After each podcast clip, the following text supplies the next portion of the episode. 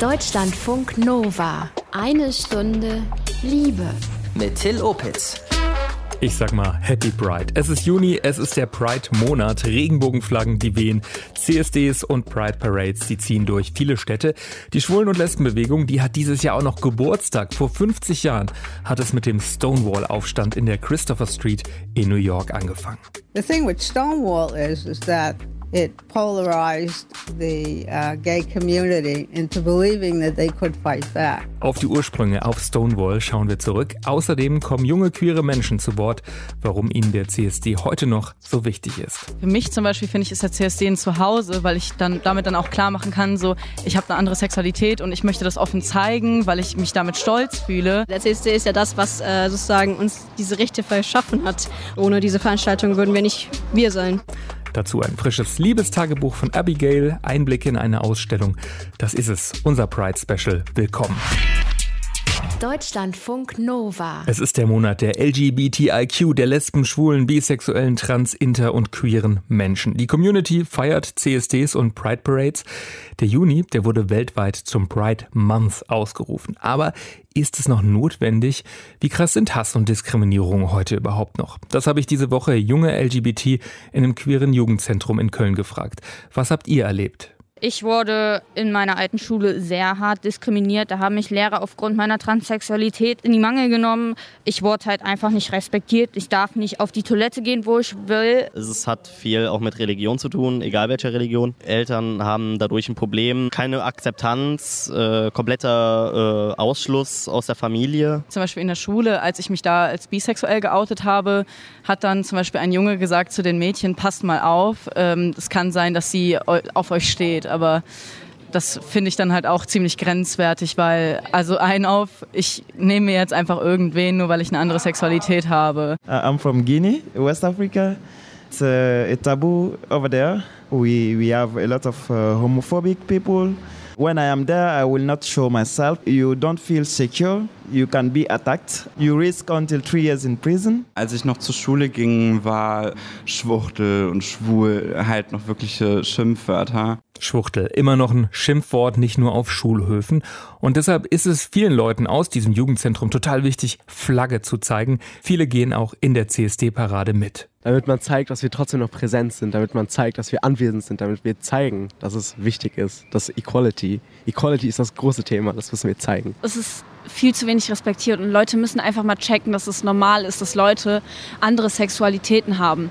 Ich finde es halt einfach echt krass eklig, wie Leute teilweise damit umgehen.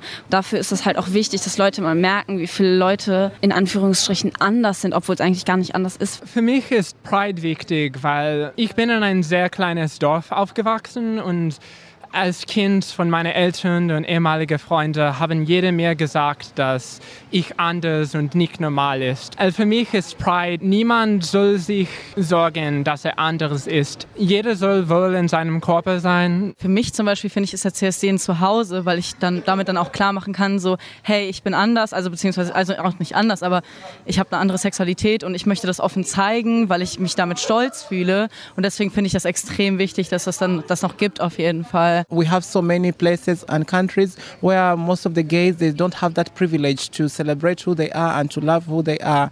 And for me, gay pride is um, something very very important because it's a freedom to show love and to celebrate the freedom.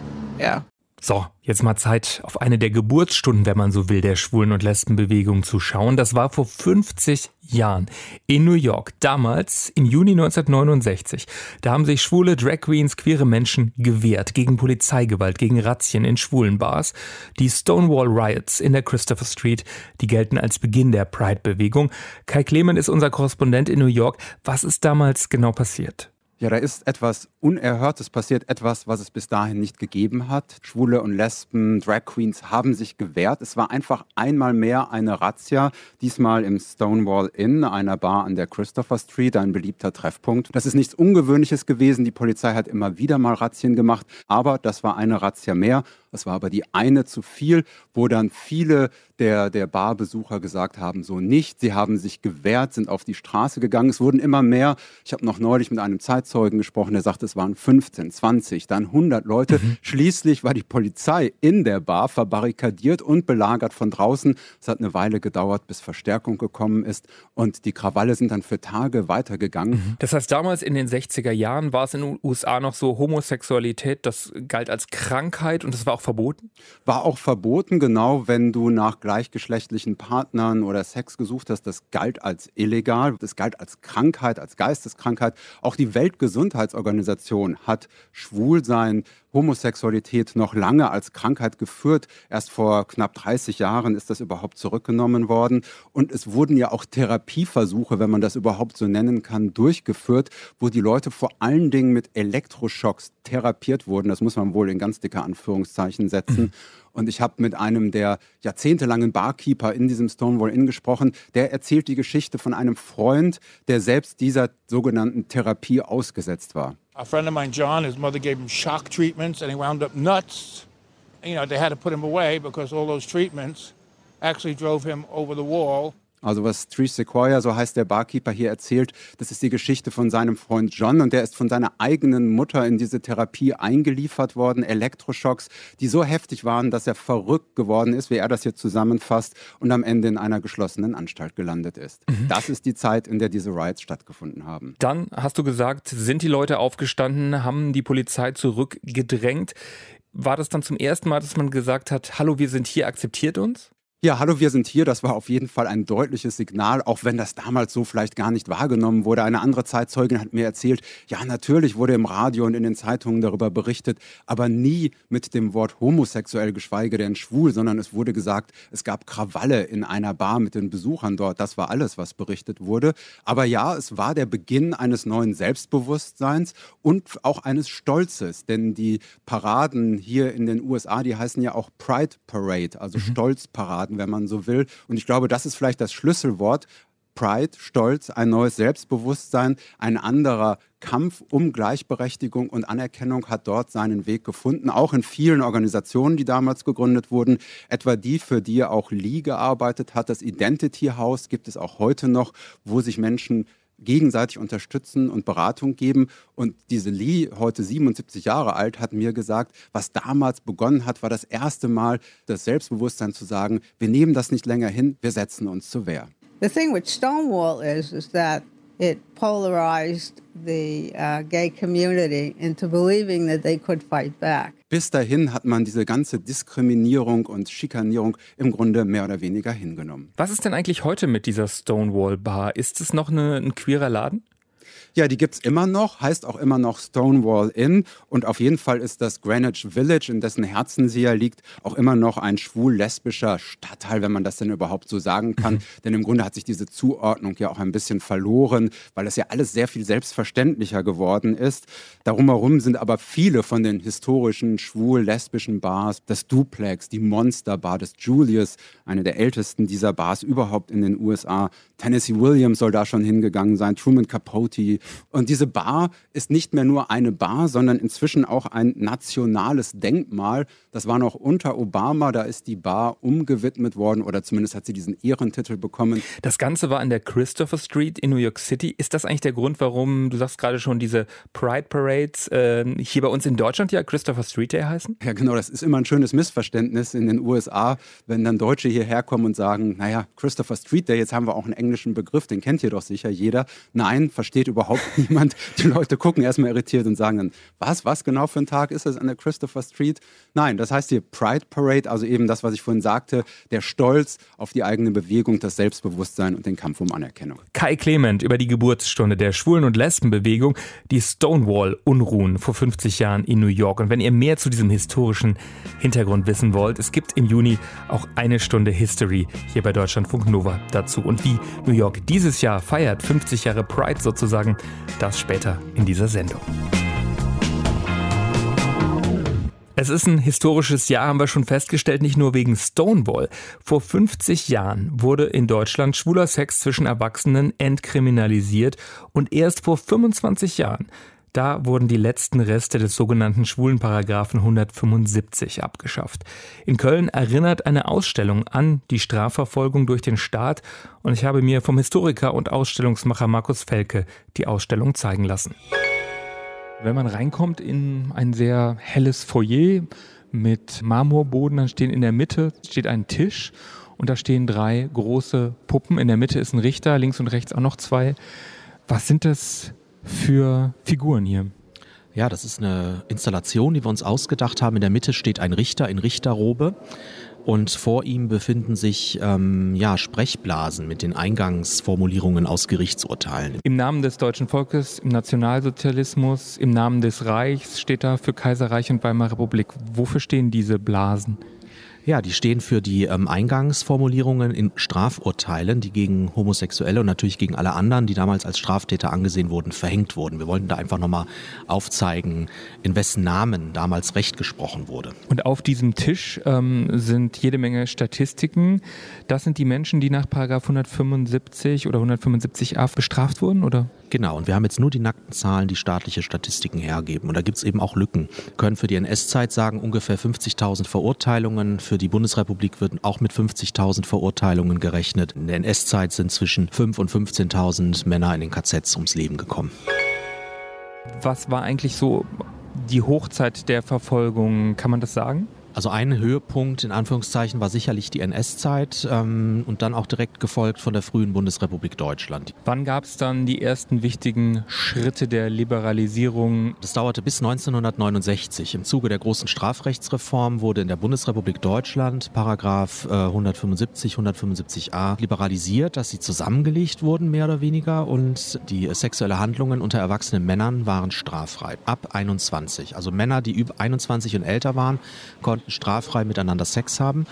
In der DDR wurde Paragraph 175 1968 komplett abgeschafft. Es galt weiterhin als unmoralisch und unnatürlich. Man hat aber gesagt, das stört jetzt nicht den Aufbau des Sozialismus und darum ist das nicht zu bestrafen.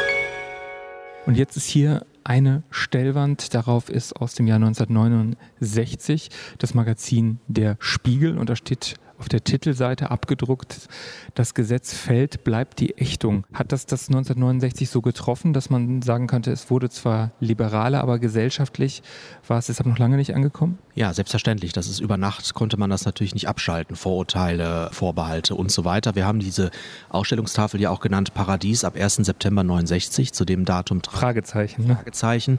Und wir stellen fest, ähm, dass das gesellschaftlich ähm, natürlich weiterhin zu äh, zahlreichen Problemen kam. Entlassungen aus der Stelle, Verlust des Mietvertrages, ähm, Ächtung durch Nachbarn, Familie und Freunde. In der Ausstellung steht ein großer Tisch. Auf diesem Tisch ist unter anderem ein Buch, Die Kriminalität der lesbischen Frau ähm, von der Uni Bonn. Was war denn mit Lesben in den, sagen wir mal, 60er, 70er Jahren? Ja, also der Paragraph 175, 150a galt weiterhin nicht für sie, äh, für lesbische Frauen oder Sex unter Frauen. Das wurde aber gleichwohl immer wieder skandalisiert und ähm, kriminalisiert. Und das Buch, was Sie jetzt angesprochen haben, da wird zusammengestellt, welche Kriminalstraftaten lesbische Frauen aufgrund ihres Lesbischseins angeblich gehäuft begehen. Das heißt, das wurde allen Ernstes wissenschaftlich damals untersucht.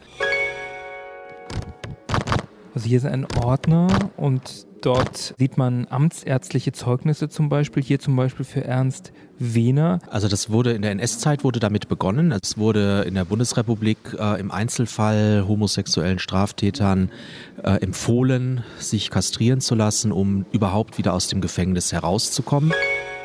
Man merkt, dass Sie sehr engagiert sind in dieser Ausstellung, Sie sind ja auch Kurator.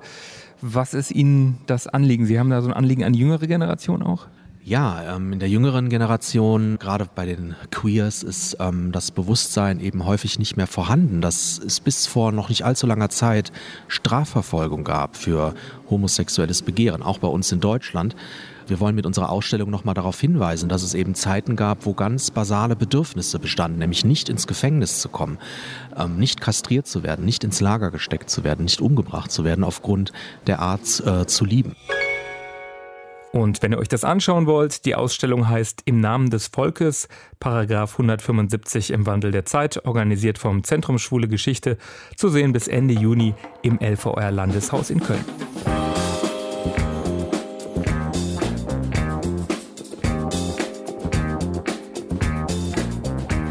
Paragraph 175 ist Geschichte, die Ehe für alle ist Realität, das Transsexuellengesetz ist zumindest in der Überarbeitung.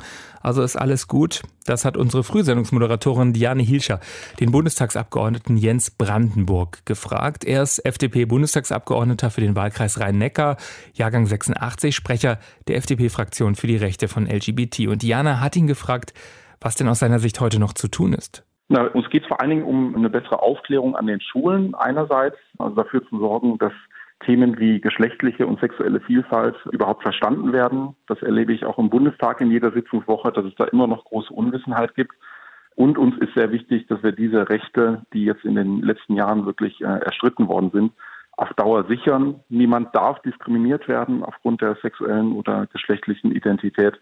Und das wollen wir so unmissverständlich auch im Grundgesetz festhalten also jetzt nochmal explizit zusätzlich im Grundgesetz festhalten, weil das niemand diskriminiert werden darf, das ist ja eigentlich schon rechtlich gesichert. Es passiert halt nur im Alltag leider. Es ist die aktuelle Rechtsprechung des Bundesverfassungsgerichts, aber der Paragraph 175, der wurde auf Grundlage desselben Grundgesetzes, derselben Formulierung noch in den 50er Jahren vom Bundesverfassungsgericht gebilligt. Mhm. Es mag sein, dass sich in Zukunft auch die Zusammensetzung des Gerichts und der gesellschaftliche Wandel wieder ändert. Und äh, uns ist ganz wichtig, dass wir diese Rechte ganz klipp und klar unmissverständlich verankern. Sie leben offen schwul. Haben Sie privat und beruflich noch Diskriminierung erfahren? Ja, also sicher nicht in dem Maße, wie das vielleicht in den 70er, 80er Jahren der Fall war, aber natürlich. Also dumme Sprüche ähm, gibt es immer wieder, Vorbehalte, seltsame Blicke. Ich persönlich habe einen Weg gefunden, damit recht selbstbewusst umzugehen. Also das kratzt mich insofern nicht weiter. Aber äh, wir sehen auch an Erfahrungsberichten, die ich von vielen äh, schwulen, lesben, auch trans- und intergeschlechtlichen Menschen erlebe, dass durchaus sogar tätliche Übergriffe in den letzten Jahren auch in Deutschland eher zunehmen. Wir haben eben einfach eine öffentliche Debatte im Moment, wo viele Leute glauben, dass sie aus ihrem Hass gegenüber anderen Menschen und anderen Lebensweisen auch keinen Hehl machen müssen. Und viele Dinge, die man anstandshalber früher vielleicht auch nicht gesagt hat, nicht getan hat, lassen viele Menschen jetzt einfach ihren Frust so frei raus. also ist es vielleicht sogar schlimmer geworden, würden Sie sagen? In den letzten Jahren sicher ja. Ja, also wir sehen das durchaus auch an den wenigen Statistiken, die erhoben werden, dass die tätlichen Übergriffe ähm, zunehmen. Auch in Deutschlandstädten. Köln und Berlin sind beispielsweise zwei Städte, aus denen es da regelmäßig Berichte gibt. Und woran liegt das? Das ist einfach eine zunehmend radikalisierte öffentliche Debatte. Viele Menschen, die auch sehr stark in Gut und Böse denken und versuchen, ihre eigene Lebensweise anderen Menschen aufzuzwingen. Ich meine, wir erleben das ja in zunehmend, ich sag mal, intellektuellen Kreisen, dass, dass die Gesellschaft sehr offen geworden ist. Das ist aber bei weitem nicht in, nicht in allen Stadtvierteln so, wo man unterwegs ist. Und diese Übergriffe, die gibt's, das sehen wir ja. Und es gibt leider häufig auch zu wenige Menschen, die dann unterstützend zur Seite kommen und sagen, Leute, so geht's nicht weiter, stopp an der Stelle. Der Bundestagsabgeordnete Jens Brandenburg setzt sich für einen erweiterten Artikel 3 im Grundgesetz ein. Dort soll es in Zukunft zusätzlich heißen, niemand darf wegen seiner sexuellen Identität benachteiligt oder bevorzugt werden. Das ist übrigens auch eine Forderung des Lesben- und Schwulenverbands LSVD. Und ich habe auch die Leute im queeren Jugendzentrum in Köln gefragt, welche politischen Themen sie denn heute bewegen. Auf jeden Fall einfach, dass alle Equality kriegen. Also nicht nur deutsche Leute oder sonst was oder europäische Mitbürger, sondern alle Menschen, weil alle Menschen das Recht dazu haben, einfach sich selbst auszuleben. Das Transgesetz, das wurde ja jetzt auch, da gab es jetzt einen Vorschlag, aber das fand ich auch sehr erschreckend. Ich fand es nicht gut, weil zum Beispiel, dass man dann, wenn da die Namensänderung oder die OPs-Änderung, wenn das halt abgelehnt worden ist vom Gericht, dann muss man wieder drei Jahre warten, bis man einen neuen Antrag stellen darf. Und das fand ich auch ziemlich krass. Manchmal geht es halt so in eine schlechte Richtung. Ja, ich habe das Gefühl, dass einem dann die Rechte ein bisschen genommen werden könnten, wenn auch jetzt so viele vor allem wieder die AfD wählen. Das wird ja auch mehr, vor allem auch Jugendliche, die dann mehr die AfD wählen. Und dann mache ich mir schon Sorgen. Ähm, eindeutig Offenheit natürlich. Äh dass man es nicht als Krankheit ansehen sollte ähm, und so akzeptieren werden soll, wie man halt ist. Deutschlandfunk Nova. Eine Stunde Liebe. Angefangen hat also alles in New York vor 50 Jahren. Die Stonewall-Unruhen, die waren der Startschuss für die LGBT-Bewegung, sozusagen der Beginn der Gay Prides. Das hat uns New York-Korrespondent Kai Clement ja schon erzählt. Aber Kai, wie feiert denn New York jetzt im Sommer diese 50 Jahre Pride? Die ganze Zeit, kann man eigentlich sagen. Okay. Die New York Times hat gesagt, es gibt einen Stonewall-Tsunami. So viele Veranstaltungen finden statt. Und das jetzt den ganzen Juni über. Der heißt dann auch World Pride Month. Und da gibt es jede Menge Veranstaltungen, Regenbogenfahnen überall. Von dem Klamottenladen an der Ecke über die digitalen Werbetafeln der Stadt bis hin zu Tweets der Banken. Also alle machen sich das Thema zu eigen. Es gibt gleich mehrere Paraden auch. Natürlich die Hauptparade dann Ende Juni, aber auch in den Stadtteilen in Harlem oder in der Bronx gibt es Paraden. So Stadtteil-Prides. Stadtteil-Prides, genau. Äh, Und es gibt auch jede Menge Ausstellungen von Brooklyn bis nach Manhattan, vom Kunstmuseum in Brooklyn bis hin zur Historical Society in Manhattan. Und dort geht es zum Beispiel dann um so schillernde Figuren auch wie Roller Rena Fairy Godmother. Das muss man sich mal vorstellen. Das war ein Vietnam-Soldat, gebürtig aus Kentucky, ein junger Mann nach New York gekommen, hat dort auch dann seine ersten Besuche im Stonewall Inn gehabt, hat dann als Drag Queen sozusagen Karriere gemacht und ist auf Rollerskates durch die ganze Stadt gefahren, sagt die Kuratorin Rebecca She began rolling all over town in drag, which was very uncommon in the early 1970s. Und diese Geschichte ist in der Historical Society in New York direkt am Central Park dokumentiert. Das Bild muss man sich mal vorstellen. Anfang der 70er Jahre eine Drag Queen auf Skates, die durch ganz New York unterwegs ist. Da gehört auf jeden Fall Mut zu.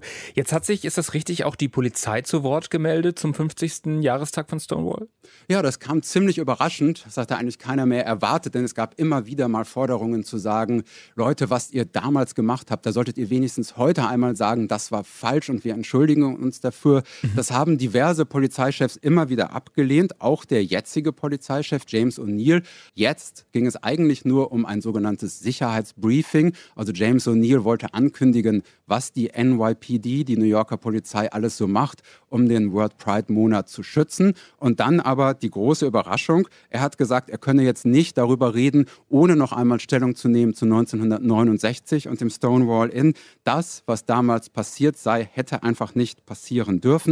Und was die Polizei damals gemacht hat, sei einfach schlicht und einfach falsch gewesen. Und dafür wolle er sich entschuldigen, so James O'Neill. The actions and the laws were discriminatory and oppressive, and for that, I apologize. Mhm. Jetzt also doch die Entschuldigung der Polizei. Du hast auch angesprochen, dass unglaublich viele mitmachen, Banken, Firmen auf diesen Regenbogenzug aufspringen.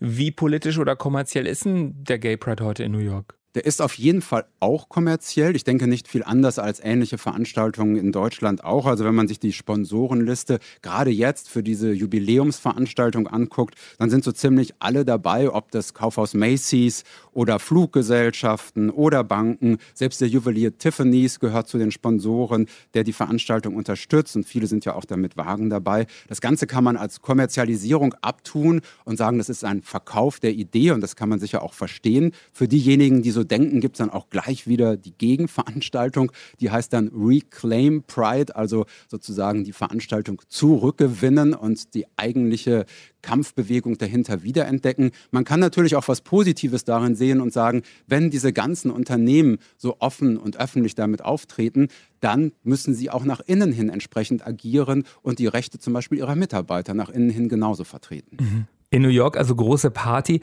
Aber schauen wir mal auf die LGBT-Rechte in den USA heute. Unter Trump ist da ja meines Wissens einiges zurückgedreht worden. Ich denke da zum Beispiel an die Rechte von Transgender, also in der Armee. Die hat Trump ziemlich beschnitten.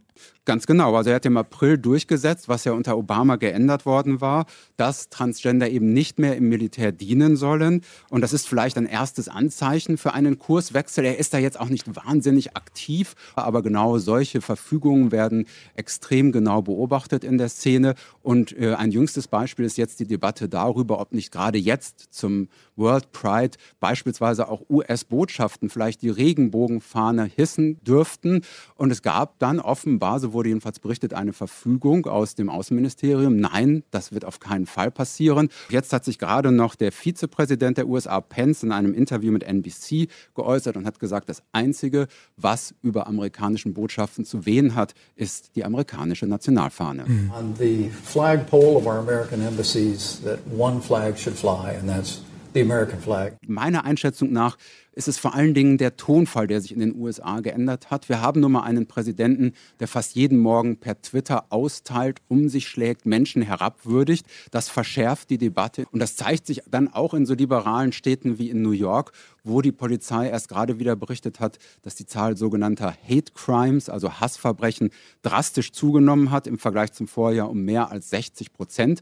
Und da geht es dann auch um Verbrechen gegen Schwule und Lesben, ganz besonders aber antisemitische Übergriffe. Aber der Tonfall und der Umgang miteinander hat auf eine sehr unerfreuliche Weise an Schärfe gewonnen. Sagt Korrespondent Kai Clement über zunehmende Hate Crimes in New York, auch gegen LGBT. Zeit für unser Liebestagebuch. Auch da bleibt es ja mehr oder weniger queer mit Abigail, die Berlinerin. Die ist auf der Suche, hat ja schon einiges ausprobiert, habt ihr vielleicht gehört schon in unserer Sendung. Vor einiger Zeit war sie auch für länger in Japan, in Tokio und hat da die Love Hotels entdeckt. Da trifft man dann zum Beispiel sein Tinder-Date. Die ganze Geschichte, die erzählt sie euch aber jetzt selbst. Ich war ganz froh, dass ich Berlin in den Rücken kehren konnte und nach Tokio gehen konnte, weil es ja davor echt schwierig war in meinem Liebesleben. Es war sehr schmerzhaft. Ich hatte mich verliebt in eine Freundin. Das ist dann nicht so gut ausgegangen. Irgendwie bin ich dann in die nächste Affäre hineingestolpert, hatte mich in einen Freund verliebt, der sich dann auch für eine andere Frau entschieden hatte. Und das war irgendwie ein bisschen viel für eine relativ kurze Zeit von einem Jahr. Und deswegen, ja, war ich irgendwie dann ganz froh, dass ich das alles hinter mir lassen konnte und fliehen konnte. Also das Ding bei Tokio ist, es ist eine Riesenstadt und es wohnen super viele Leute da drin. Die haben relativ wenig Platz. Viele der Leute, die ich kennengelernt habe, hatten jetzt nicht schöne große Wohnungen, sondern viele haben sehr beengten Verhältnissen gewohnt.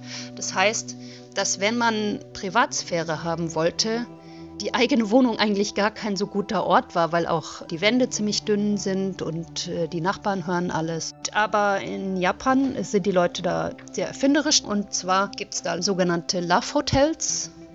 Als ich in Tokio war, habe ich auch mehrmals auf die zurückgegriffen, weil ich selber auch in einem Wohnheim gewohnt habe und da durfte ich sowieso keine Gäste haben. Das war ähm, alles ziemlich streng da dieses Ding, dass man sich wenig in der privaten Sphäre so besucht hat oder halt sich gegenseitig nach Hause eingeladen hat, hat das ganze Dating irgendwie so ein bisschen geschäftsmäßig werden lassen. Ne, man hat sich dann getroffen und dann, wenn man irgendwie merkte, so, man kam gut klar und so und irgendwie war man in, aneinander interessiert, dann war dann irgendwann die Frage so, hey, ich kenne da so ein Hotel da in der Nähe, willst du mitkommen? das war sehr viel, ja, irgendwie ein bisschen unromantisch. Aber auf der anderen Seite hat es mir dann auch ganz gut gefallen, weil dadurch die Verhältnisse total klar waren. Wenn man sich so gegenseitig zu Hause dann besucht hätte, wäre das ja gar nicht so, ne, dann wäre das irgendwie so unklar gewesen, so wird man jetzt Sex haben miteinander oder nicht. Und so war das irgendwie alles sehr viel abgekürzter und sehr viel einfacher. Es gibt unterschiedliche. Es gibt Love Hotels, wo dann tatsächlich eine Person an der Theke sitzt. Da geht man dann hin und sagt so, hallo, hier, ähm, wir möchten gerne ein Zimmer haben. Und dann gibt die einem eine Nummer und dann fährt man da hoch und naja.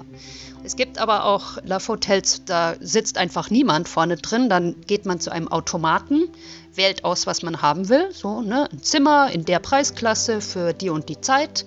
Dann kriegt man da so ein Ticket und dann fährt man da eben hoch. Und ja, als ich da das erste Mal eben war, hatte ich dann auch irgendwie das Gefühl, oh Gott, also irgendwie bin ich ein bisschen überfordert. Aber dadurch, dass man eben wusste, okay, wir haben jetzt nur zwei Stunden Zeit, war irgendwie auch gar nicht viel Möglichkeit, um jetzt so rumzutrödeln, sondern man hat halt so dann so sehr effizient und zeitökonomisch gesagt, okay, ja, also hier, Zeit läuft, küss mich. Und jetzt aus meinem eigenen Bauchgefühl heraus und meiner eigenen Erinnerung war das jetzt nichts, was ich jetzt so ganz leichtfertig, was weiß ich, jeden Monat mal mit einem anderen Typen so gemacht habe. Also für mich war es schon etwas Besonderes. Erstens, weil eben Sex für mich so generell ja irgendwie was aufregend Neues war und ich da noch nicht so viel Erfahrung hatte. Und ich meine, man muss ja auch sagen, für Leute, die vielleicht wenig Zeit haben, die viel arbeiten und die sich damit schwer tun, Zeit freizuräumen, um zu Hause mal romantisch zu werden mit dem Partner oder der Partnerin, finde ich, ist das eigentlich eine ganz clevere Lösung, dass man sagt, okay, wir gönnen uns jetzt mal irgendwie zwei, drei, vier Stunden in einem Hotel. Abigail über ihre Love Hotel Erfahrungen in Japan. Fürs Radio haben wir ihren Namen geändert. Ja, das war's. Das war eine queere eine Stunde Liebe. Ich bin Till Opitz. Ich sage danke fürs liebevolle Lauschen. Zum Schluss haben nochmal junge queere Menschen das Wort, warum ihnen der Pride der CSD so wichtig ist. Ja, man kann sagen, es ist alles erreicht, zumindest in Deutschland. Es gibt trotzdem noch Länder, in denen nicht alles erreicht ist. Und ich finde aber auch einfach, es ist inzwischen Tradition geworden und etwas, auf das man sich jedes Jahr wieder freut, wo man einfach noch mehr raushängen lassen kann, wer man ist und mal niemanden damit nervt. So egal, wie tuntig man an dem Tag ist. So, äh, an dem Tag sind alle tuntig. Auch Heteros sind an dem Tag tuntig und das ist einfach, das Feeling ist einfach geil. Yeah, I think it's important uh, to show that we, exi we exist die Schwulen, die werden immer repräsentiert. Die werden gesagt, die sind da, okay, wir akzeptieren die. Aber zum Beispiel ich, ich will mich jetzt nicht unbedingt als lesbisch identifizieren, aber ich identifiziere mich, wenn ich mir ein Leben unbedingt aussuchen würde, würde ich sagen, ich bin lesbisch. Und deswegen finde ich auch, dass, dass man sieht, dass wir da sind. Und ich würde auch sagen, dass, dass wir jetzt nicht das Geilheitsobjekt von anderen Leuten sind, sondern dass wir auch ein Alleinstellungsmerkmal haben. Es gibt auch Leute in anderen Teilen der Welt, die dennoch äh, umgebracht würden weil sie homosexuell, transsexuell ist. Und ich glaube, solange das geht, ja, wir haben noch mehr zu tun. Deswegen hoffe ich auch irgendwie jedes Jahr, dass Menschen dann, wenn die irgendwie den CSD, die Parade sehen oder so, einfach verstehen, dass manche Menschen so sind und das versuchen zu akzeptieren und zu tolerieren zumindest. Deutschlandfunk Nova. Eine Stunde Liebe. Jeden Freitag um 20 Uhr. Mehr auf deutschlandfunknova.de.